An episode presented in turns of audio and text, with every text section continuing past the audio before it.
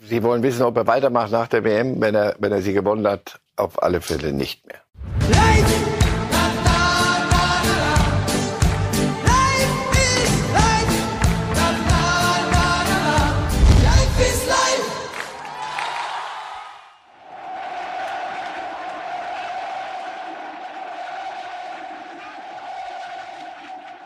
Was für Bilder aus Cordoba und die Menge skandiert Messi, Messi. Wer will es ihnen verdenken? Große Freude, große Euphorie natürlich in Argentinien nach dem Finaleinzug ihrer Mannschaft. Das 13-0 gegen Kroatien hat es perfekt gemacht. Argentinien im Finale und damit herzlich willkommen hier bei Reif ist live im Bildstudio. Da sind nicht ganz so viele Leute wie in Cordoba, aber es kommt ja auf die Qualität an und nicht die Quantität. Und damit herzlich willkommen Marcel Reif. Guten Morgen, aber Messi, Messi können wir auch machen. Ja, das war mehr als nur ein Fußballspiel und mehr als nur eine Gala eines Weltklasse-Spielers. Ja, ich habe viel von ihm gesehen, aber gestern, das war noch mal eine, eine andere Ebene. Man ist ja so geneigt zu sagen, oder wer ihn nicht so gut kennt oder im Fußball nicht so drin ist, könnte ja sagen, boah, ist der noch gut für sein Alter. Der ist 35. Gestern war der nicht nur gut für sein Alter, unfassbar gut für sein, sondern gut für sein Team. Der war, der war überragend. So, und jeder wusste es. Das macht es ja aus. Die Kroaten wussten ja, die von Messi hatten die schon mal gehört.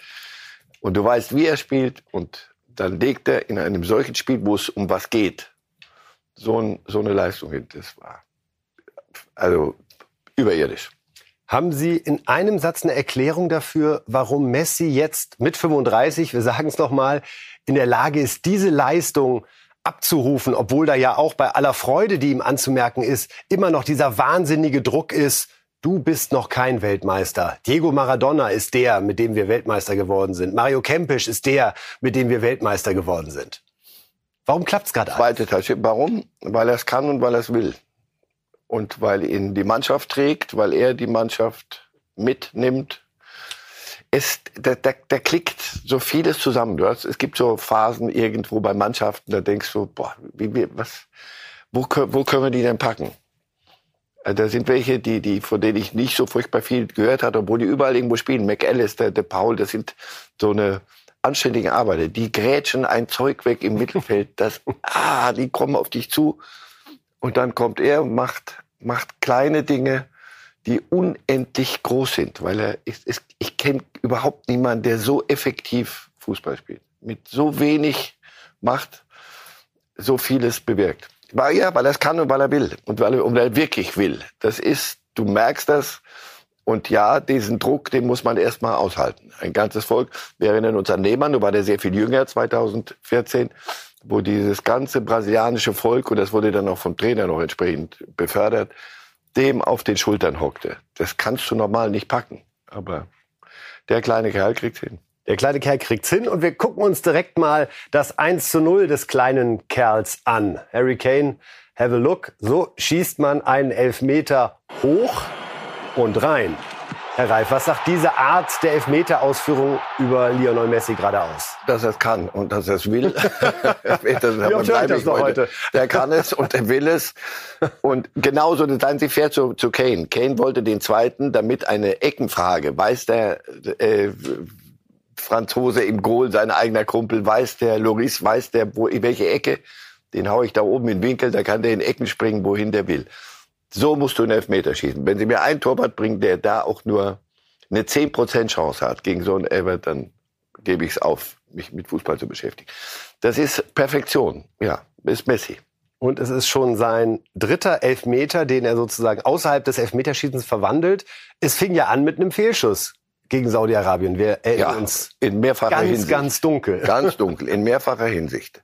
Und wie diese Mannschaft das hingekriegt hat. Nochmal, die sind noch nicht Weltmeister. Die werden möglicherweise gegen jemanden kommen, der da es auch kann, der es kann und, will. und will. Aber das war schon ein Einstieg in, in so ein Turnier. Wir fragen Sie mal bei, bei einer anderen Mannschaft nach, wie das ist, wenn man das erste Spiel 1 zu 2 verliert. Gegen Saudi-Arabien. Du machst dich als eine der großen Favoriten. Ich hatte die als Favorit von Anfang an zum Affen. Und zwar sowas von.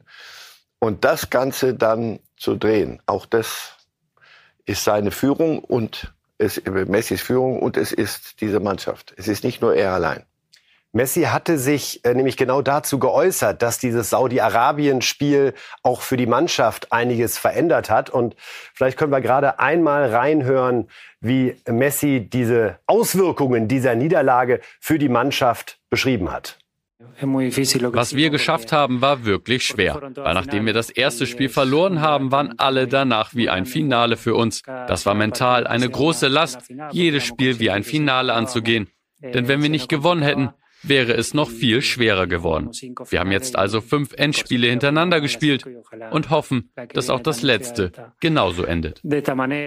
Interessante Perspektive, die er da aufmacht. Die sind eigentlich mit dem zweiten Gruppenspiel in den Endspielmodus gewechselt. Und das ist das, was sofort hilft.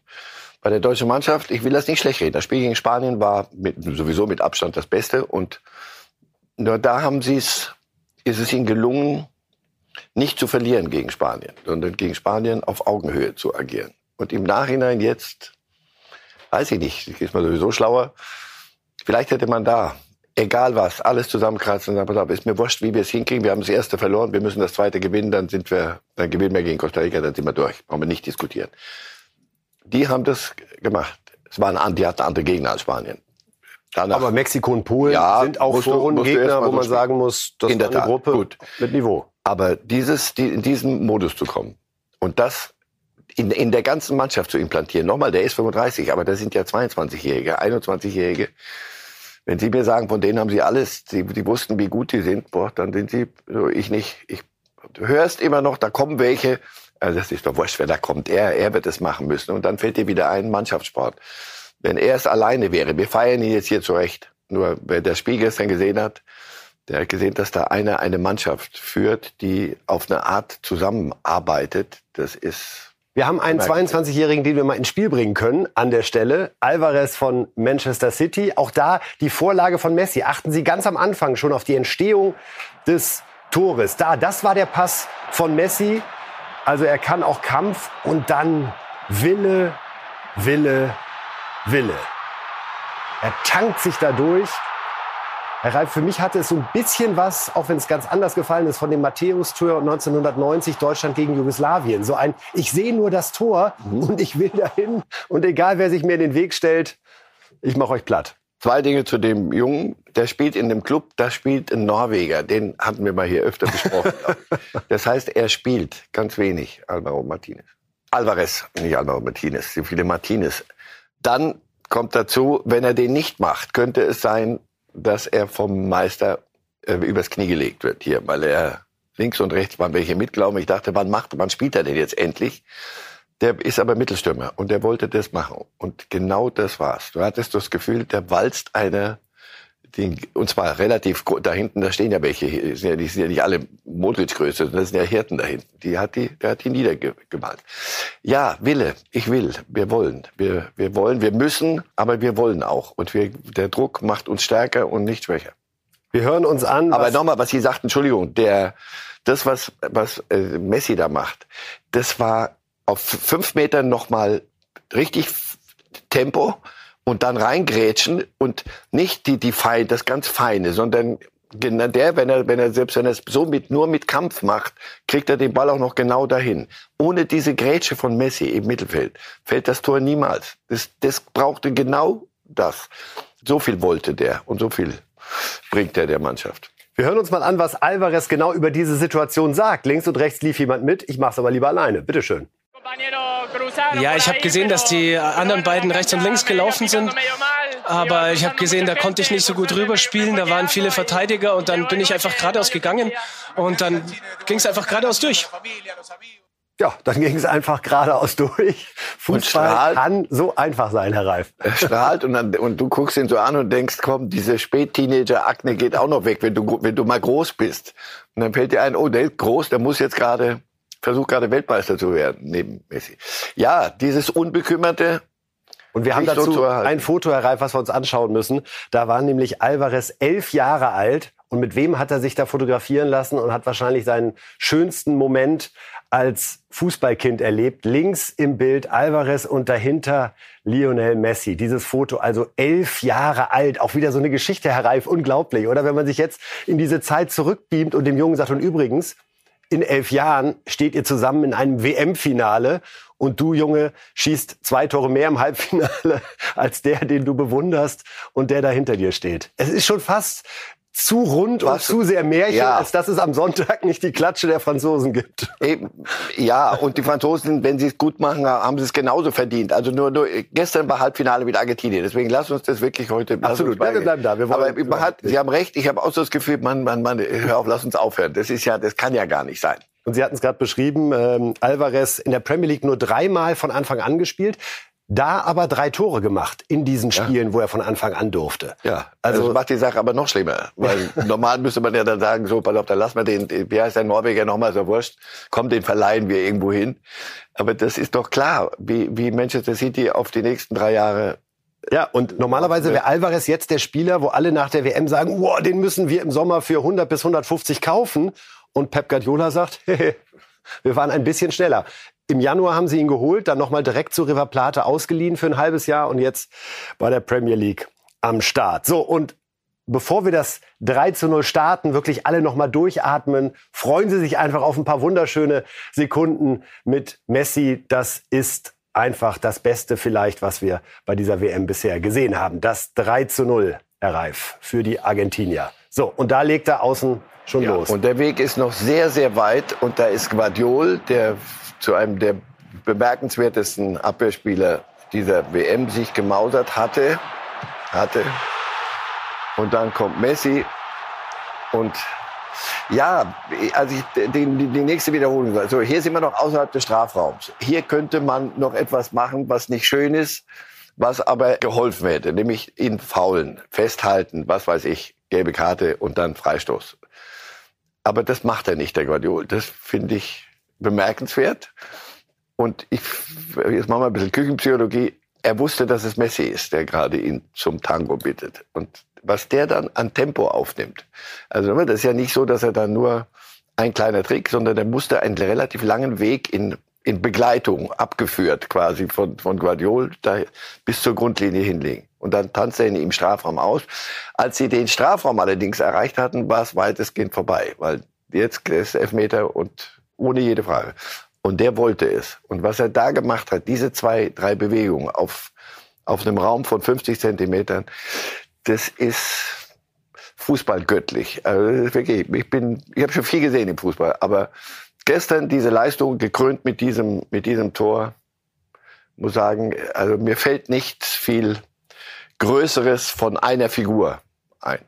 Wir wollen hören, was die eine Figur selbst zu sagen hat und aus dem ganzen Gesicht strahlt einfach die Freude und ja, das Wort genießen fällt. Wer hätte das gedacht? Lionel Messi.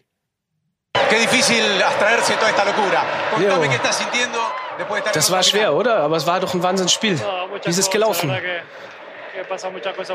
Ja, da gehen einem natürlich viele Sachen durch den Kopf. Und das ist, ja, es ist total emotional, das alles zu sehen. Jetzt haben wir es geschafft. Ich sehe die ganzen Leute, ich sehe die Familie hier. Und das war wirklich während der ganzen WM erstaunlich, was wir hier erleben durften seit dem ersten Spiel. Das war das, was wir wollten. Und jetzt hast du dich am, äh, zum Ende der WM hin als Topscorer der argentinischen Nationalmannschaft äh, positioniert. Ja, vor allem haben wir es hier einfach genossen. Ähm, wir sind zu der Weltmeisterschaft gefahren, wir wollten weiterkommen und jetzt freuen wir uns einfach wahnsinnig, dass wir bis ins Finale gekommen sind. Und wir hatten natürlich auch immer die Leute gebeten, unsere Fans gebeten, uns zu unterstützen und das haben sie getan. Ja, wie gesagt, das ist wirklich ein Wahnsinn, dass wir das so weit geschafft haben. Wir haben es geschafft und jetzt sind wir im Finale. Und Argentinien ist im Weltmeisterschaftsfinale und das werden wir einfach genießen. Das werden wir genießen. Herr Reif, wenn er am Ende nicht nochmal gesagt hätte, wir sind jetzt im Finale, hätte ich zwischendurch gedacht, das war schon die Dankesrede nach dem Weltmeistertriumph. Sie wollen wissen, ob er weitermacht nach der WM, wenn er, wenn er sie gewonnen hat? Auf alle Fälle nicht mehr. Ich glaube, muss gar nicht beraten werden. Der ist dazu, ist er ruht dazu sich in sich selber. Und Es wird vieles von ihm abfallen. Nochmal, es gelingt ihm eher dieses argentinische Nuschel. Also ich kann ganz gut Spanisch, aber das ist, das ist dieses argentinische Genuschel. Da musst du so genau, ja, Nuschel still vor sich hin. Aber Sie haben es doch vorhin gesagt, alle sagen doch Messi, Messi, Messi, Messi. Die ganze Stadt Cordoba, da kommt euch her aus der Gegend. Messi, Messi, Messi. Millionen. Die haben eine Inflation in Argentinien von um 80 Prozent. Dem Land geht's, den Menschen geht es schlecht. Der Fußball ist immer dort schon mehr als nur Fußball. Jetzt ist er, weiß nicht, vielleicht das Einzige, was sie im Moment richtig haben. Und das alles ist immer Messi, Messi, Messi, Messi. Wie, wie das einer aushalten kann. Aber ähm, er wird uns vielleicht nach der WM, wenn es rum ist, wird er uns sagen, wirklich, wie es zuweilen auch aussah. Aber wenn es gelingt, dann müssen das Glücksmomente sein, die, die sind schon, können wir nicht nachvollziehen. Also sportlich wenigstens. Also Argentinien großartig. Dieses 1 zu 2 gegen Saudi-Arabien ja auch tatsächlich die einzige Niederlage in den vergangenen 42 Länderspielen. Insofern logisch, dass sich Nationaltrainer Lionel Scaloni, selbst da noch ein Lionel, es ist wirklich alles wie gemalt, Gedanken darüber machen muss, ist das das beste Argentinien aller Zeiten, das wir hier sehen? Ist Messi der Beste aller Zeiten? Nun, manchmal scheint es so, wir sagen das, weil wir Argentinier sind. Und natürlich sagen wir auch, er ist der Beste, weil er Argentinier ist. Aber ich denke, es gibt keinen Zweifel daran. Ich habe es schon immer gesagt, ich habe das Privileg, zusammen mit meinem Trainerteam und der ganzen Mannschaft, ihn zu trainieren, ihn zu beobachten. Und es ist einfach großartig. Es ist großartig, weil jedes Mal, wenn du ihn spielen siehst, löst er in dir ein bestimmtes Gefühl aus. Nicht nur bei mir, sondern auch bei seinen Mitspielern und auch bei den Fans und nicht nur den argentinischen Fans. Mehr gibt es über ihn nicht zu sagen. Wir können einfach nur froh und dankbar sein, dass er unsere Farben trägt. Wie würden Sie das Gefühl beschreiben, das Messi bei Ihnen auslöst, Herr Reif, wenn Sie ihn auf dem Platz sehen? Dankbarkeit. Ich bin dankbar, dass ich, wenn ich mich mit dieser, mit diesem Quatsch so lange beschäftige, über, weiß ich, über 60 Jahre, dann, äh, dass ich den hab spielen sehen und kommentieren dürfen auch. Ich habe auch ein paar Tore von dem auch bequatscht. Lassen Sie mich noch mal ganz kurz Gefühl und Scaloni. Haben Sie die Szene nach dem Spiel, lang danach, die war, war nicht live, weil da die Zuschauer immer geschnitten wurden, aber dann haben Sie die nachgereicht. Da steht Scaloni mit ihm und hat ihn im Arm. Und dann liegen die sich in den Armen und der Scaloni heult. Da ist ein Trainer, der nicht mit einer Kladde runterkommt und das, den runden Ball erfunden den hat. Den haben wir gleich nochmal. Ja, alles erfunden hat. Sondern einer, genau das, was er, der hat jetzt nicht pflichtschuldigstartig dem, dem Messi sein Lied gesungen, sondern der hat, der, der genauso empfindet er das. Dankbarkeit, einen solchen Spieler zu haben, der ihm die solche Siege beschert. Die standen da kurz so da und Messi akzeptiert ihn auch und auch das passt noch. Also jetzt kommen wir zu Frankreich Lionel na, und, Lionel. und Marokko. Na, na, viel Aber Spaß. Egal wer es packt, viel Spaß. Aber erstmal kommen wir zu dem Trainer mit der Kladde, mhm. der ganz gewiss den Anspruch hat, den Fußball zumindest in gewisser Weise miterfunden zu haben, Louis van Gaal. Der ist zwar raus mit Holland, ja eben gerade gegen diese Argentinier. Äh, er macht jetzt ganz deutlich, für wen sein Herz schlägt. Hier seine Botschaft an Marokko, an alle Marokkaner. Hallo, beste Marokkanen. Ik heb een groen polo-shirt aangetrokken. En jullie weten best wel waarom. Want het groen zit in het shirt van Marokko. Ik hoop dat jullie in de finale komen. Oezoet Atlas. Mabouk Maghreb. Yallah. Soweit Louis van Gaal. Lassen Sie es auf sich wirken und lassen Sie uns teilhaben an dem Gefühl, das er bei Ihnen auslöst.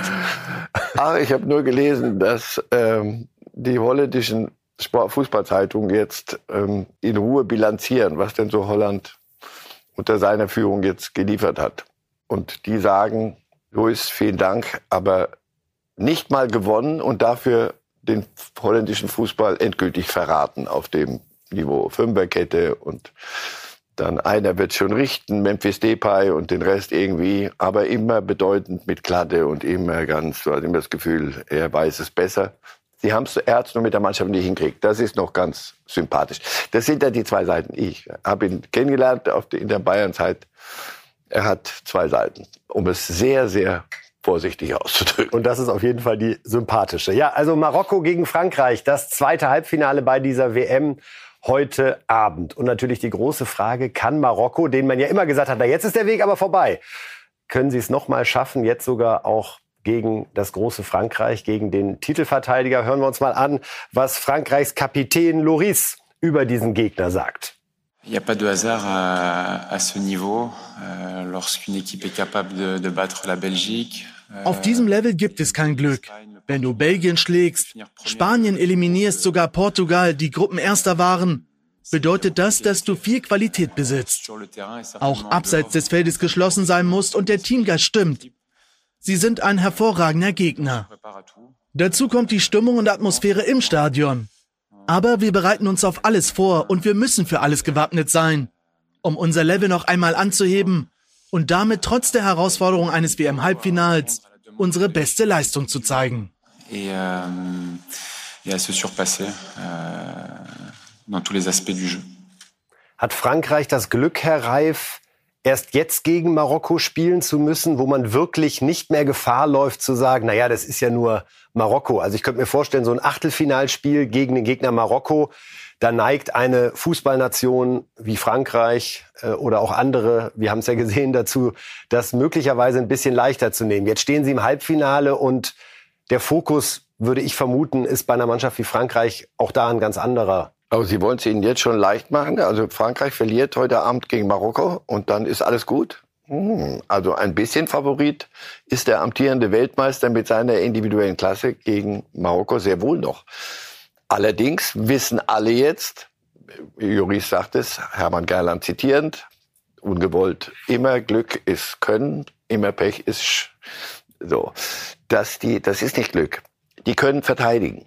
Das können sie. Attackieren können sie nicht so gut. Das wäre auch ein bisschen viel verlangt. Nochmal den Marktwert, ich, ich, mag, ich mag sowas nicht, Marktwert, aber wo die liegen und, und die Franzosen, ich glaube, das weiter auseinander geht nicht. Aber was sie können, ist, ist leidenschaftlich verteidigen. Nicht nur die Leiden, wir bekommen so, so leicht immer so Leidenschaft und Emotionen bei denen und die bringen ihr Herz. Nee, die bringen auch Können mit. Die können richtig gut verteidigen, bis zur letzten Minute. Und das ist eine Erkenntnis dieser WM. Die Argentinier gestern, wir haben jetzt Messi lang gemacht, die Grätschen, die da passieren, vor dem Strafraum, im Mittelfeld, wie die verteidigen, wie die in der Mitte alles zumachen, das ist ein Geheimnis. Insofern, der Joris, Vorfreude, also richtige Vorfreude sieht anders aus. Der, der, der weiß, was auf sie zukommt. Das wird ein schwerer, schwerer Abend. Und jetzt kommt die Psychologie dazu. Das wird keinesfalls, so wie Sie das jetzt unterstellen, ach komm, und wenn wir, wenn wir es nicht schaffen, haben wir, sind wir gegen die großartigen Marokkaner ausgeschieden. Das, das werden Sie erleben. Das heißt, die stehen enorm unter Druck. Die Marokkaner, ich wünsche mir nur eines für das Spiel, dass die, bei denen nicht irgendeiner auf die Idee kommt, sie hätten was zu verlieren jetzt in dem Halbfinale, sondern weiter, immer lustig weiter. Komm, wer will, und wir sind doch hier nur Gäste. Doch, macht ist doch lustig, was wir hier treiben. Ja. Wenn Sie das hinkriegen, dann haben Sie eine Chance. Wir hören uns an, was der Trainer sagt. Walid Regagoui, der marokkanische Mann, der es geschafft hat, letztendlich diese Mannschaft tatsächlich ins Halbfinale zu bringen. Wenn du es bis in die Halbfinals der WM schaffst und nicht hungrig auf mehr bist, hast du ein Problem. Nicht jeder hatte das Glück, so weit zu kommen. Die beste Mannschaft hier, Brasilien, ist schon raus. Wir bleiben hungrig. Ich weiß nicht, ob das genug sein wird, aber es könnte. Wir sind selbstbewusst und sind entschlossen, Geschichte zu schreiben. Wir wollen, dass Afrika ganz oben steht. Da spricht viel Entschlossenheit, ja. oder? Das ist nicht so, ach, wir können es gar nicht glauben, schöne Bühne hier und Halbfinale eh schon mehr, als wir erwartet haben, sondern wir bleiben hungrig. Die werden ihr Ding abliefern heute, da bin ich überzeugt von. Die Franzosen, das müssen sie mir erst mal zeigen, dass sie das, was sie können. Darum geht's ja immer. Pokal, DFB-Pokal. Du fährst vom Viertligisten, du bist, natürlich bist du besser. Du musst es denen nur zeigen. Wenn die anderen, wenn du das nicht machst und die anderen sagen, so einen Abend gibt es, wir können eine, eine tolle Sache nehmen. Und ja, wenn ich das höre, sagt so, also Afrika, ganz Afrika. Also bei Argentinien ist es nur, sind es nur, weiß nicht, 42 Millionen die, die, die, die Glücke. Hier geht es um Afrika, den ganzen arabischen Raum. Aber die tragen das, die tragen das mit einer, mit einer Freude. Und diese Szenen, wo sie mit ihren Müttern auf der Tribüne und unten auf dem Platz, äh, das sind auch so Geschichten, die machen diese WM doch besser, als wir vielleicht befürchtet hatten, vor, bevor es losging. Nun erwarten wir mit Marokko eine Mannschaft, die hinten drin stehen wird. Das ist kein Geheimnis und keine Warum sollten nur nochmal nicht? Das ist, klingt Überhaupt nicht. Kann, ohne Wertung. Nicht vorwurfsvoll was, was sollen Sie sonst machen? Wenn Sie das nicht machen, gibt es Absolut. ein 6-0. Absolut. Ich will eigentlich auf die französische Mannschaft hinaus. Äh, Bayern-Star Coman spielt bislang eher eine Jokerrolle. Er durfte gegen Tunesien von Anfang an ran. Da war Frankreich schon qualifiziert. Äh, Das Spiel wurde auch 0 zu 1 verloren, sonst immer nur als Joker. Eigentlich ist das doch ein Spiel perfekt für ihn, oder? Ganz wenig Räume, dann diese Schnelligkeit auf den ersten zehn Metern. Für Sie vorstellbar, dass Deschamps da vorne was Grundlegendes verändert und sagt, jetzt schlägt deine Stunde, Bursche?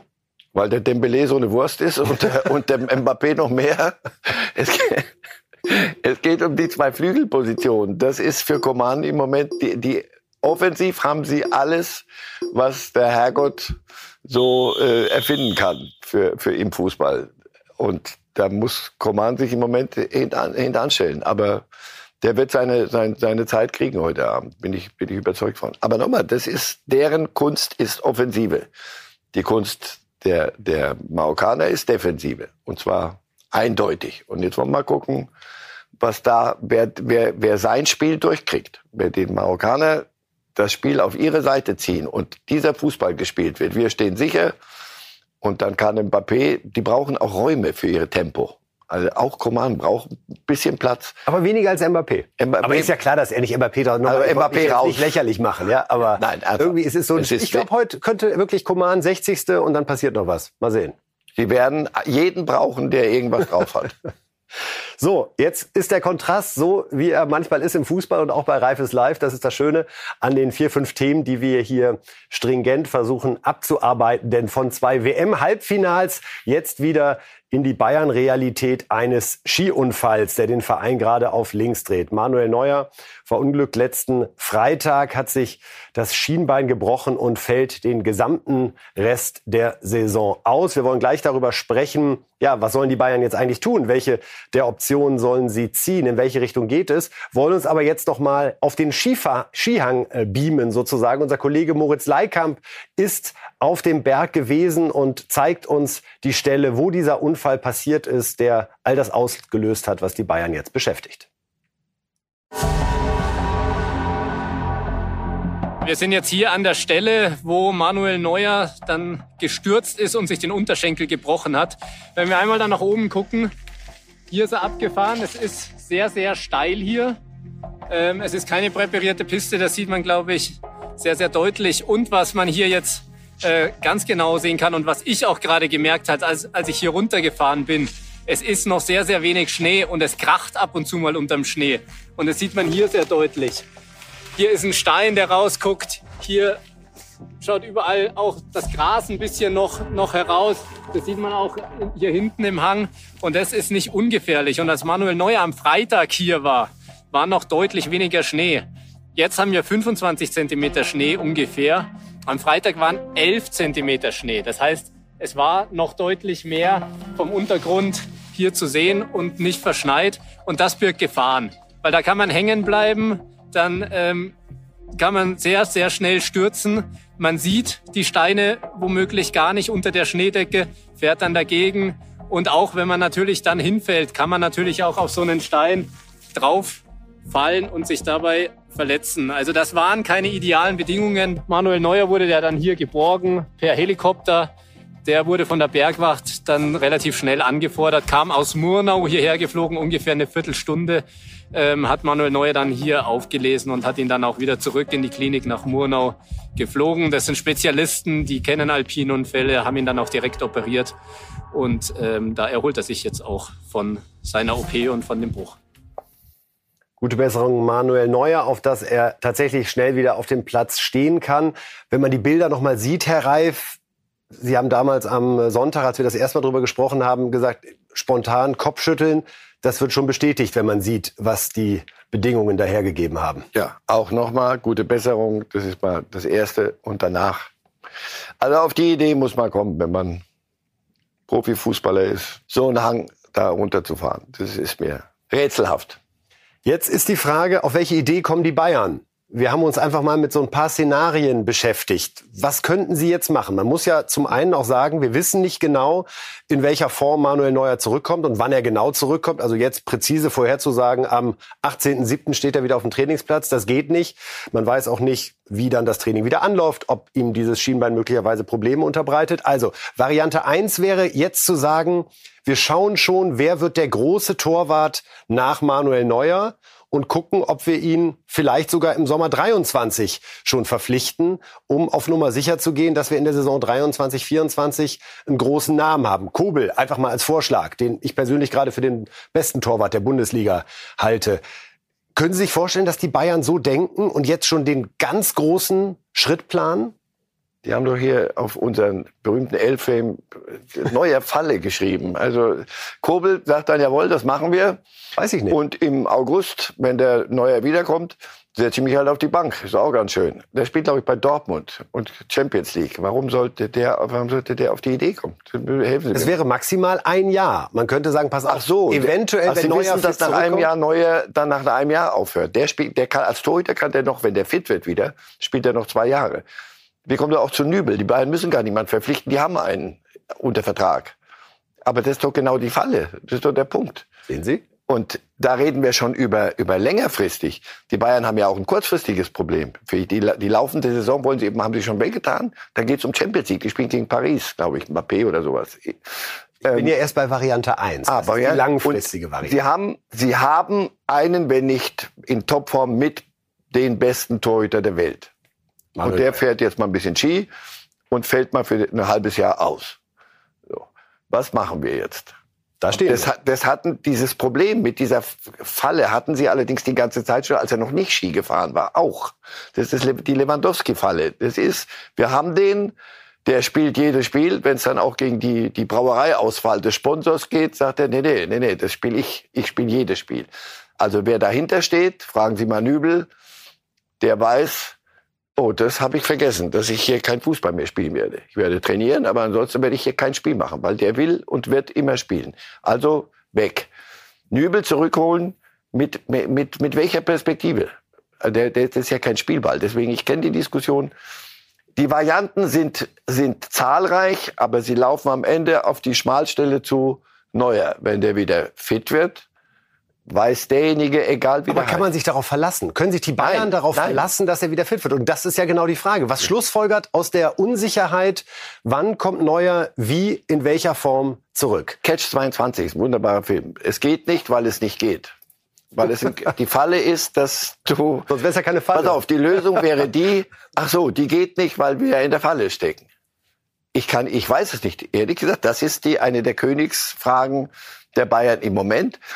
Und äh, nochmal, Champions League etc., da geht es um mindestens zwei hohe zweistellige Millionenbeträge, die den Bayern gerade jetzt mit diesem Unfall möglicherweise wegschwimmen. Wenn du abschmierst im Achtelfinale, mal von, von aller, allem medialen Echo abgesehen, rein finanziell, was da passiert, das ist schon, das ist schon massiv. Also ich weiß es nicht. Wenn, wenn Sie mir sagen können, der wird wieder fit, dann könnte ich könnte mal ansetzen. Dann würde ich sagen, pass auf, der Torhüter könnte sich das vorstellen. Da kannst du bei, bei Guardiola nachfragen, Ortega, äh, der, der, den der geholt hat aus Bielefeld als zweiten Mann, der dort ganz glücklich ist. Frage, ob sich Guardiola das leisten kann, gerade mit auf dem Weg zur Champions League. Und der Ortega macht das sehr gut dort als zweiter Mann. Also wird es auch nicht so sein. Der Nübel spielt Europa League mit, mit Monaco, fühlt sich da Jan wohl. Sommer ist ein Name, Vertrag läuft im Sommer Jan aus Sommer. bei Gladbach. Ja, Wenn man jetzt ja. für den noch zwei Millionen kriegen kann für ein halbes Jahr, würden Sie das machen? An Bayerns Stelle, lassen wir Gladbach mal außen vor. Wenn man Sommer jetzt kriegen könnte im Januar, wäre das eine bessere Lösung, als mit Ulreich die Rückrunde zu spielen? Jetzt nicht Ulreich schlecht machen, aber... Ist eine offene Frage. Sie ja sagen, Jan nein. Sommer ist sicher noch eine andere Kategorie. Haben Sie irgendwas gehört, dass Manchester United an dem interessiert ist als Nummer eins, als Nachfolger von De Gea?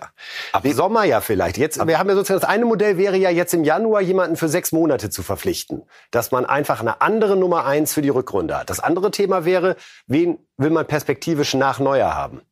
Also ich kann mir nicht vorstellen, dass Jan Sommer der, der wird die Saison fertig spielen mit, mit, äh, mit Gladbach, weil die sich, die haben sie ja auch schon gesagt, das können wir uns nicht leisten. Die wollen ja auch noch ein bisschen irgendwas erreichen. Ähm, die werden Jan Sommer nicht auf den Markt werfen für so, eine, für so einen Kurztrip.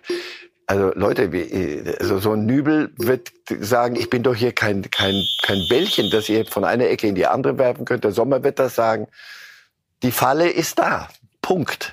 Falle ist da. Ich glaube, es wird auf Jan Ulreich hinauslaufen. Ulreich. Das Problem ist dahinter. Da sind 18-Jährige, 19-Jährige, die noch nie irgend, auf irgendeinem Niveau gespielt haben. Was ist, wenn Ulreich, was kann ja auch passieren, sich irgendeine Zerrung holt, mal für ein Spiel ausfällt? Und Jetzt geht die Saison richtig los. Also ja, die Falle ist, da möchten wir beide nicht drinstecken. Letzte Spekulationsfrage, Herr Reif. Wer wird die Nummer eins irgendwann nach Manuel Neuer sein? Ist das Nübel zuzutrauen? Könnte, ist Nübel auf, zuzutrauen auf alle Fälle. Nur, wo, wo ist er bis dahin? Ist er vielleicht irgendwo, wo er sagt, du, war mal eine Idee, Bayern, vor vielen Jahren habe ich einen großen Fehler gemacht, dass ich mich da äh, committed habe.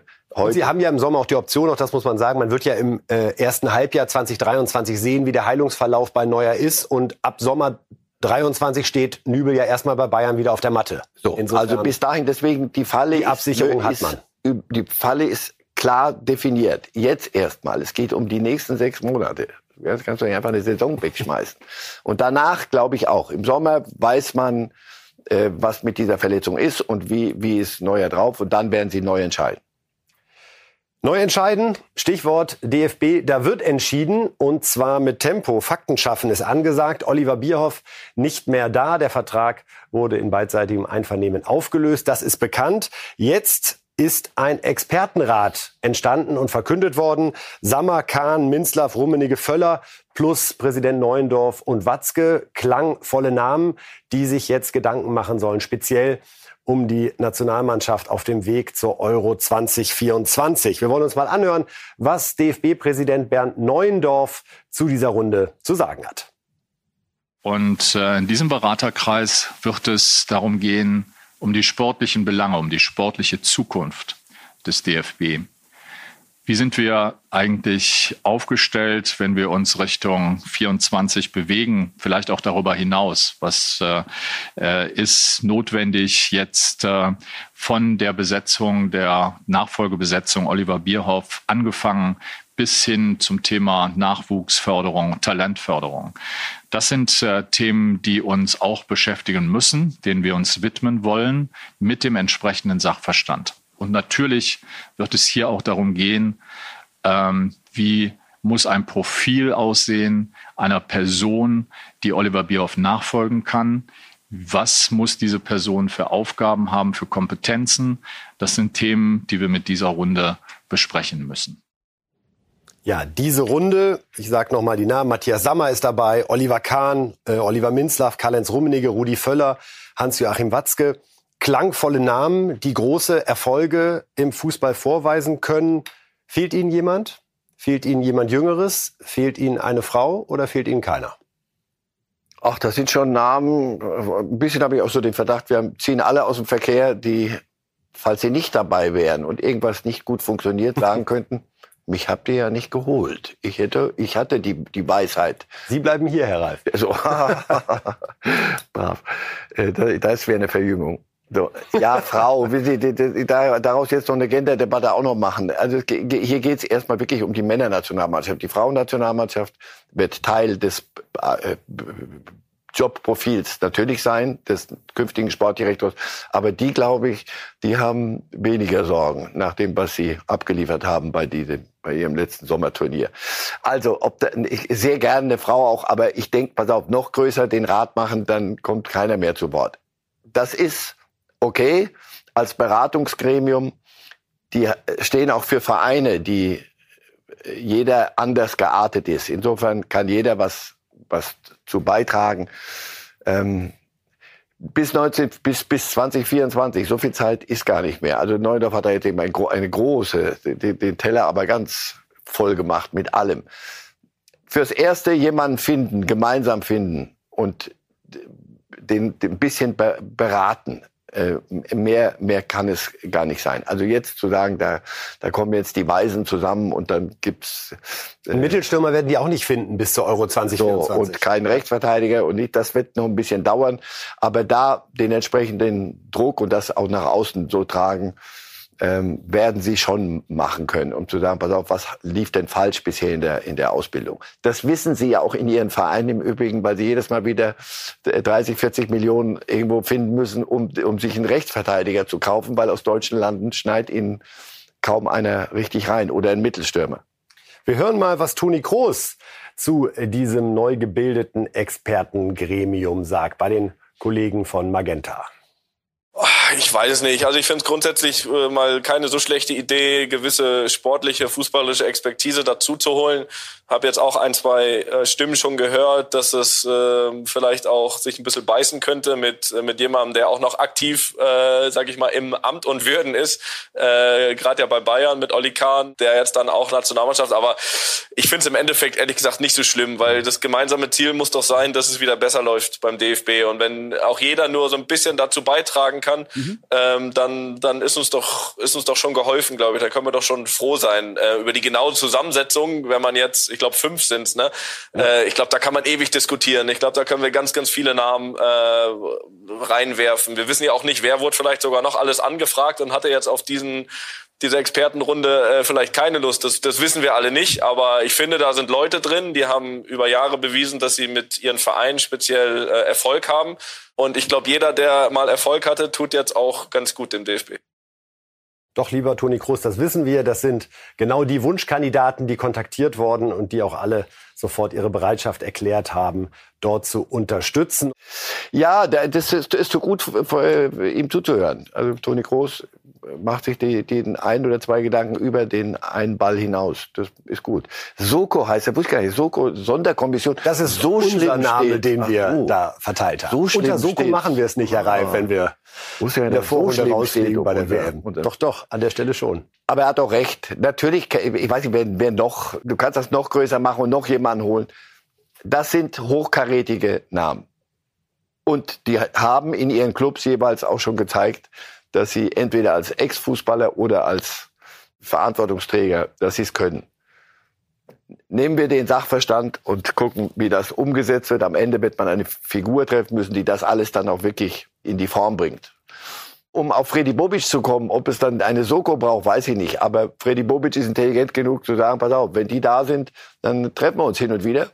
Und, und ich hole mir Ideen. Hey, das, das klingt alles so banal, dass du dich fragst, warum haben wir das eigentlich schon immer so Absurd wäre jetzt ja die, von dieser Soko, wie wir sie äh, nennen, zu erwarten. Jetzt darf aber nicht Freddy Bobic das Ergebnis sein, weil der wird ja schon in der Öffentlichkeit gehandelt. Das ist völliger Unsinn. Also äh, wenn Freddy Bobic geeignet ist und aus meiner Sicht spricht sehr viel dafür, dann ist es ja nur richtig, wenn auch äh, die Herrschaften sagen, wir unterstützen diesen Gedanken, den ja Bernd Neuendorf und Hans-Joachim Watzke in den letzten Tagen ohnehin schon ausgearbeitet haben. Also jetzt pseudomäßig neue Namen reinzuwerfen und Vorstellungsgespräche oder ähnliches zu führen, also dann machen wir uns lächerlich, oder? Wir sollten unsere deutsche Gründlichkeit im Zaume halten, so gut es geht, im Zerreden und im Zerpflücken von Dingen. Obwohl macht manchmal auch Spaß. Ja. Na, die deutsche Gründlichkeit hat nämlich leider nicht so gut funktioniert. Wir erinnern uns dunkel, als es um die One Love Binde ging. Und äh, da hat Bernd Neuendorf jetzt im Rahmen seiner Bilanzpressekonferenz nochmal erklärt, was er selbst da auch besser machen möchte. Und ich war ehrlich gesagt ziemlich überrascht, auf diesem Wege zu erfahren, wie Hanebüchen der DFB da vorgegangen ist, um zu erfahren, ob die One Love Binde getragen werden darf oder nicht. Bernd Neuendorf. Dass ich deutlich vor einem Turnier, glaube ich, künftig hier für Klarheit sorgen würde. Wir haben die FIFA angeschrieben im September mit der Bitte, uns äh, zu sagen, ob wir die Binde tragen dürfen oder nicht. Und wir sind trotz mehrfacher Nachfragen immer wieder vertröstet worden. Es gab keine verbindliche Zusage. Ich glaube, wir hätten als Präsidenten der Europäer den direkten Draht zu Gianni Infantino suchen müssen. Wir hätten ihn ähm, aufsuchen müssen. Wir hätten ihm sagen müssen, äh, wie ist die Haltung der FIFA? Kriegen wir eine verbindliche Aussage zu diesem Thema, ja oder nein? Das ist das, was ich, äh, denke ich, heute anders machen würde. Und das ist mein Lerneffekt, das ist mein Erkenntnisgewinn, wenn Sie so wollen. Und äh, das sage ich so frei und offen, weil das ganze Thema einen natürlich schon nicht loslässt und sehr beschäftigt. Immer gut, aber ich war ehrlich gesagt im ersten Moment sprachlos, dass mit Infantino wochenlang nicht gesprochen wurde. Ich dachte, das wäre die Art und Weise, wie man sowas als Präsident, ja, als Präsident des größten Fußballverbandes, größten Sportverbandes der Welt. Und die anderen, die da mit im Boot waren in Europa, die will ich da überhaupt nicht rausnehmen aus der Verantwortung, sind ja auch keine kleinen gewesen, wie die Engländer oder die Franzosen beispielsweise. Und den allen hat Infantino gezeigt, wo der Hammer hängt. Und sie vorgeführt am Ring durchs Näschen bis zum Tag des Spiels. Die Engländer waren die ersten, die ran mussten, mit Binde oder ohne Binde. Und dann hat er denen mal eine kleine Kommission hingeschickt, angeführt von der Generalsekretärin. Und so habe ich mir sagen lassen und hab, hat denen gesagt, am Tag des Spiels, am Vormittag, im englischen Quartier, ist er, und dann noch nicht mal, du pass auf, es gibt eine gelbe Karte, sondern wir sagen euch gar nicht mal, was da an Sanktionen kommt, aber das wird heavy. Ich sag's euch, lasst das mal lieber. Denn ihr kennt die Regularien, wir stellen die Kapitänsbinde. So, das habt ihr unterschrieben, bevor ihr hierher fahrt. Also ich würde es nicht machen an eurer Stelle. Und da haben die Engländer gesagt, wenn das so ist, dann machen wir das nicht. Und damit fällt das ganze Kartenhaus in sich zusammen. Ja, Infantino kennend. Neundorf soll mir nicht sagen, dass ihm erst bei dieser WM klar geworden ist, welch Geisteskind dieser FIFA-Präsident ist und wie er die Dinge zu führen gedenkt. Nein, sie haben die Machtprobe dann probiert und dann ist die, die Einheit erstmal zerbröckelt, mit den Engländern angefangen, kein Vorwurf, sondern einfach Realitätssinn. An dem Morgen, es gab die Einheit nicht und es gab einen FIFA-Präsidenten, der gesagt hat, und wenn die ganze Welt zuguckt, euch zeige ich mal, wer hier das Sagen hat. Und ja, in Zukunft, bevor man so aus dem Sattel geht und so auf den Putz haut, egal in welchem Thema, äh, lohnt es sich vorher zu gucken. Kriege führt man, wenn man sie schon gewonnen hat. Hat die One Love Binde für Sie eine Zukunft? Werden wir die im März oder Juni bei den Spielen sehen oder ich glaube, sie ist, sie, lasst euch was Neues einfallen, weil die ist, ich glaube, jeder, der die jetzt sieht, sagt, ah, die ist mit so viel Gerede verbunden. Das wird der Sache auch nicht gerecht. Hier geht's, hier geht's ja nicht um Stückchen Stoff, sondern da geht's um eine, um, um die, das Demonstrieren einer Haltung. Und da lohnt es sich nochmal drüber nachzudenken. Ich glaube, das, ich würde sie nicht, nicht gern sehen wollen, diese, die, genau diese Binde. Macht die Regenbogenbinde wieder. Nur guckt, lest vorher bitte, wie die Regularien sind. Und nicht erst dann, Oh, das haben wir, glaube ich, unterschätzt. Denn äh, es gab keine großen Gewinner. Doch, Infantino. Und das ist der einzige Gewinner, den ich bei der Geschichte nicht gern sehe im Nachhinein. Aber der hat das Haus hoch gewonnen. Reifes Live geht weiter an diesem Mittwoch. Und zwar mit Gefühlen, Eindrücken, Impressionen aus Katar. Denn dort ist jetzt mein Kollege Matthias Marburg zugeschaltet. Guten Morgen, Matthias. Guten Morgen, Studio nach Berlin.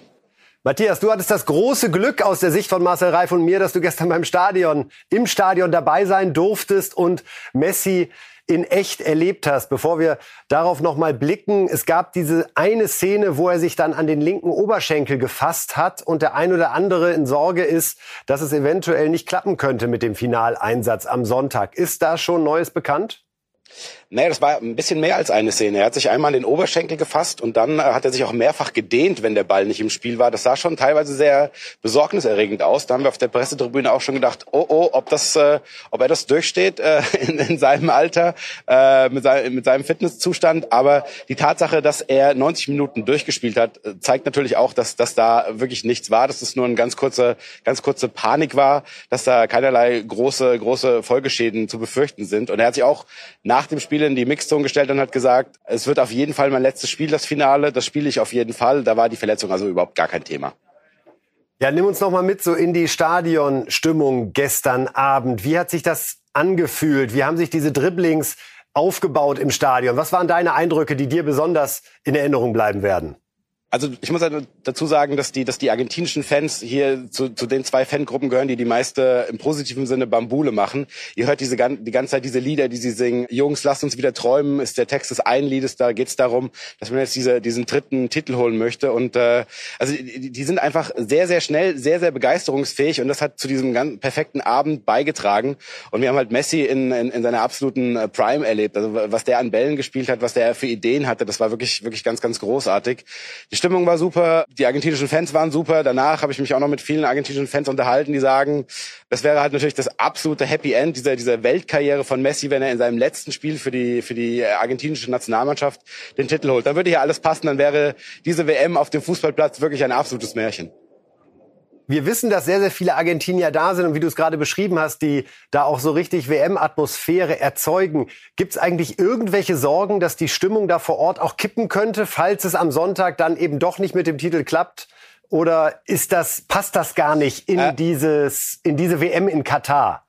Natürlich weiß man nie so genau, was, was passieren wird, aber die, die, sowohl die katarischen als auch die argentinischen Behörden haben vor der WM schon dafür gesorgt, dass sowas nicht passiert. Die haben 6000 der Barra Bravas, also der, der notorischen Hooligans aus Argentinien, ihr wisst ja alle, wie es da zu Gewaltexzessen kommen kann, die Ausreise verboten. Die sind also gar nicht erst hier. Die Fans, die wir hier sehen, ähm, haben wir wenig, wenig Hooligan-Typen gesehen vom optischen her. Das sind äh, häufig irgendwelche Familien oder, oder, oder, oder Freundesgruppen. Ich glaube nicht, dass es dazu kommen kann, zumal es hier auch wenig Alkohol gibt. Andererseits, ähm, ein Kumpel von mir hat heute mit den Argentiniern, die haben hier so eine, so eine Wohnsiedlung bezogen, ungefähr zwei Stunden von, von Katar entfernt in der Wüste mit öffentlichen Verkehrsmitteln. Da wohnen und feiern die, die Argentinier, die haben auch irgendwo Alkohol herbekommen, also die haben bis um sieben heute früh durchgefeiert. Da weiß ich halt nicht genau, ob es da vielleicht zur ein oder anderen Unmutsäußerung kommen kann, aber ich würde jetzt große, große Gewaltexzesse nach einem eventuell verlorenen Finale ausschließen. Welches Finale wünschen sich die Menschen vor Ort? Ist es eher der große Name Frankreich oder ist es der Zauber, den Marokko als erstes afrikanisches Land im Halbfinale jetzt schon ausgelöst hat? Denn auch da spüren wir ja eine große Unterstützung. Naja, das kommt ein bisschen drauf an, wenn du fragst. Ich glaube, wenn du die Bosse dieses Landes hier fragst, die fänden das natürlich ein Traum, wenn wenn äh, Mbappé gegen gegen Messi spielt, die beiden äh, PSG-Stars. Der Verein gehört ihnen ja. Aber wenn wenn du dich auf der Straße umhörst, die die die Menschen haben wirklich Marokko als arabische Mannschaft äh, adoptiert und die wollen wirklich, dass dass Marokko die Sensation heute Abend schafft, gegen Frankreich gewinnt und dann gegen Argentinien im Finale spielt. Das wäre natürlich auch für die Stimmung ein ein unfassbares Plus, weil die äh, Fangruppen, die die Frankreich hier mitgebracht hat, die sind wirklich nicht allzu groß und auch nicht allzu laut. Alles klar, Matthias. Dann vielen Dank und äh, viel Vergnügen heute beim zweiten Halbfinale. Auch da wirst du im Stadion sein. Die kurzen Wege in Katar machen es möglich und dann natürlich ein tolles Finale am Sonntag. Liebe Grüße. Bis dann. Vielen Dank. Ja, Herr Reif. Heute ist diese Sendung fast zu Ende. Aber wir kommen wieder. Ja. ist ja noch was zu bereden. ist ja noch was zu bereden. Am Freitag wieder Reifes Live. Ein großer geht heute. Belareti kommentiert zum letzten mhm. Mal ein Fußballspiel fürs ZDF. Sie haben eine enge Verbindung, denn er hat angefangen als Ihr Assistent, als Ihr... Ja, ja, wir sind fünf Jahre zusammen durch die Welt gezogen. Waren früher eng befreundet, denn dann sind wir beide in die, in die Gegend gezogen. Aber wir, wir schätzen uns. Was hat ihn ausgezeichnet? Was zeichnet äh, ihn aus? Dass er den Fußball liebt und dass er weiß, dass man dafür anständig arbeiten muss, dass man normal reden sollte dass man sich den ein oder anderen Gedanken mehr machen kann, dass man sich Geschichten anhört, sie nicht übersieht und dass man das den Leuten dann erzählt, unaufgeregt. Und das hat Bela Reti immer Sehr geschafft. gemacht. Auch von unserer Seite wirklich nochmal ein großes Kompliment an die vielen Jahre als Kommentator. Hat immer viel Freude gemacht und auf das er heute auch sein letztes Spiel Frankreich gegen Marokko dann genießen kann. Herr Reif, Ihnen vielen Dank. Sie sind am Freitag um 7 Uhr hier wieder im Einsatz mit der geschätzten Kollegin Valentina Macheri, Ihnen einen tollen Tag, ein tolles zweites Halbfinale heute. Machen Sie es gut. Bis demnächst hier bei BTV.